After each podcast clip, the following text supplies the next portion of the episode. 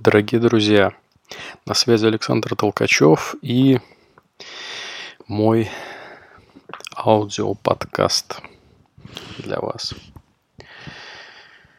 А, сегодня у нас на повестке дня такая тема. Вопрос, который для многих, для, для большинства, наверное, пока что очевидным, но тем не менее, эта тема уже набившая оскомину многим людям – никого не оставит равнодушным. Телевизор или интернет. А для того, чтобы не быть голословным, я провел небольшое исследование. Понятно, что можно потреблять информацию по-разному. И по телевидению можно смотреть разные каналы, разные телепередачи, да. И в том же самом интернете можно смотреть тот же самый телевизор, да. И это, ну, вряд ли можно будет э, зачесть за интернет. Но так или иначе, как способ, как источник получения информации мы сегодня с вами оценим. Телевидение, интернет на примере одного, одной конкретной ситуации, которой ровно месяц. Я специально выждал месяц, а, воспроизвел некоторую ситуацию, оценил ее с точки зрения телевизора, с точки зрения интернета и а, результатами сегодня поделюсь с вами. Слушаем, смотрим до конца и узнаем, в чем, кто в итоге победил в этой ситуации. А, пока вы морально готовитесь к тому, чтобы я вам рассказал эту интересную историю, напишите в комментариях, а, что является источником информации для вас и почему. Почему вы смотрите или не смотрите телевизор, зачем вы это делаете. А, если вы используете для получения информации интернет, какие сайты, какие источники, где вы вообще ищете информацию а, для того, чтобы принимать определенные решения, для того, чтобы быть в курсе происходящего. Итак, в чем состоит ситуация? Ровно месяц назад я а, задался вопросом, в какой валюте хранить наиболее выгодно сбережения в следующем месяце в июле. А, понятно, что как бы в долгосрочной перспективе нужно э, стратегически не нужно держать все, все яйца в одной корзине, нужно да, диверсифицировать, разделять. Но так или иначе, я за, отложил, так скажем, небольшую сумму и задался вопросом, в какую валюту мне, в какой валюте мне наиболее выгодно будет ее держать. В рублях, либо в долларах и евро. И для того, чтобы оценить ситуацию, я руководствовался двумя источниками информации. Телевидением, где Герман Греф не кто-нибудь, а глава Сбербанка, да, топового банка Российской Федерации, а, дал некоторый прогноз, а также в интернете, на YouTube некоторый блогер также дал определенный прогноз на этот месяц по развитию ситуации с курсами валют. Эти два прогноза были абсолютно диаметрально противоположны, поэтому для того, чтобы принять какое-то свое решение, я должен был послушать лишь одного из этих двух людей. И вы можете э, поискать в интернете, на сайтах соответствующих телекомпаний там и блогеров, вы наверняка найдете подтверждение моим словам, что действительно эти интервью имели место быть, но мне нет смысла вас здесь обмануть, это э, такой эксперимент, так скажем, который я произвел в режиме онлайн, и многие мои знакомые знают об этом и следили за этим, э, за его результатами. Э, сейчас об этом узнаете и вы. Так вот, Герман Греф, глава Сбербанка – спрогнозировал в июле резкое укрепление рубля. Он сказал это на 150-миллионную аудиторию центральных телевизионных каналов, по-моему, по всем каналам это показали. Он сказал, что нет никаких предпосылок к тому, чтобы рубль ослаб, он будет укрепляться, и нас ждет рост нашей национальной валюты. Вот оно официальное мнение достаточно высокопоставленного лица по центральным каналам связи телевизионной.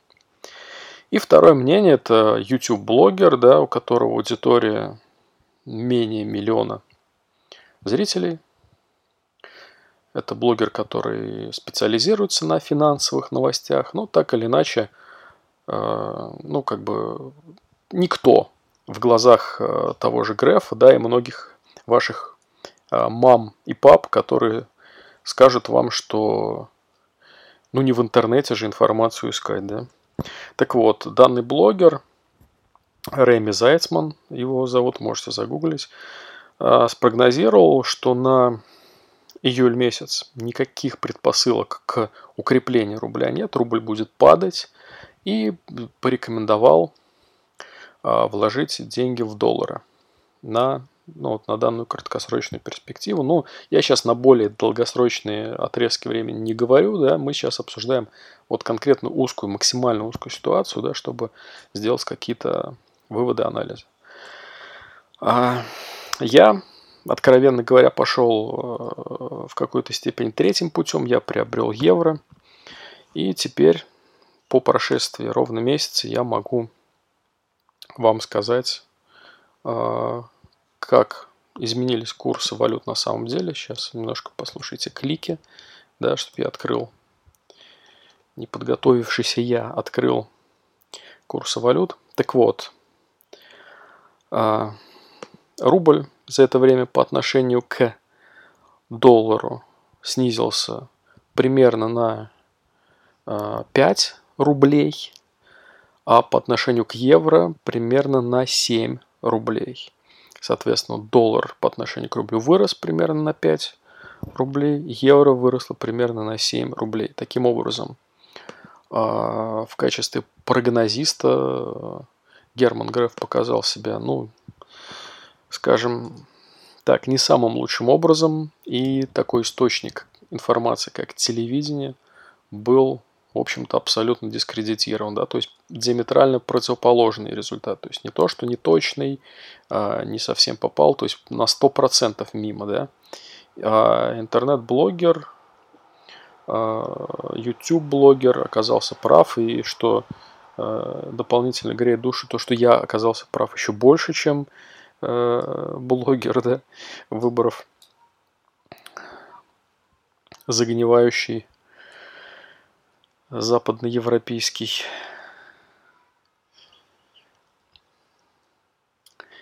способ хранения, представления денег. А, это то, о чем я хотел поговорить сегодня в этом небольшом коротком выпуске.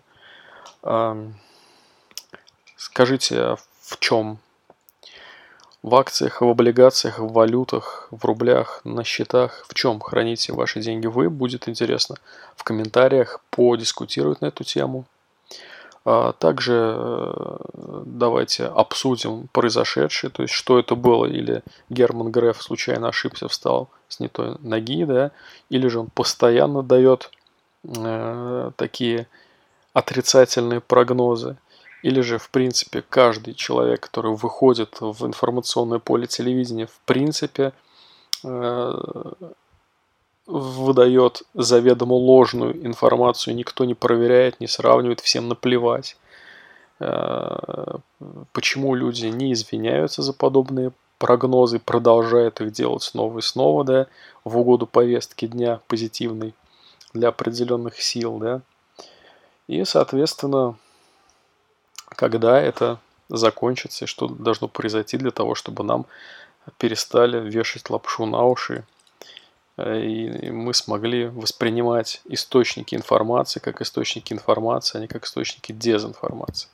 Ну, вы скажете, может быть, я немножко здесь преувеличиваю, да, может быть, э, не стоит на основании там одной конкретной ситуации оценивать э, картину в целом, но пока для меня картина такова, что я не проверю, что я не возьму из, так скажем, вот официальных источников, да, все вот оказывается в лучшем случае неточным, в худшем случае откровенным, откровенной дезой, дезинформацией, да, и информация от ненадежных и э, субъективных интернет-блогеров оказывается куда более точной, куда более, ну, той информации, на которую стоит опираться. Опять же, я хочу сделать комментарий, что э, блогеры тоже бывают разные, да, и я смотрю на те аргументы, которые были приведены, да, аргументы были приведены а, с точки зрения, в том числе, картины на нефтяном рынке, а, с, с падением спроса, с, пере, с невозможностью остановить добычу, с а, несоответствием квот выданных, да, и реально проданной нефти, то есть и так далее. Эта точка зрения была подкреплена реальными фактами, да, понятно, что не каждый не каждого блогера следует слушать, да, надо слушать аргументацию и понимать, а, немножко включать аналайзер, свой аналитический ум а, и смотреть, насколько эта информация является правдивой, да. Но, пожалуй, по оценке данной ситуации это все, что я хотел сказать. Готов с вами продолжить дискуссию в комментариях и ставьте лайки, если для вас подобный формат был интересен, если вы хотите продолжить увидеть, услышать в следующем выпуске, тоже буду рад вашим словам поддержки. Ну, на сегодня мы закончим. В принципе, тема исчерпана для меня на данном э, уровне, на данном этапе. Спасибо за внимание. С вами был Александр Толкачев.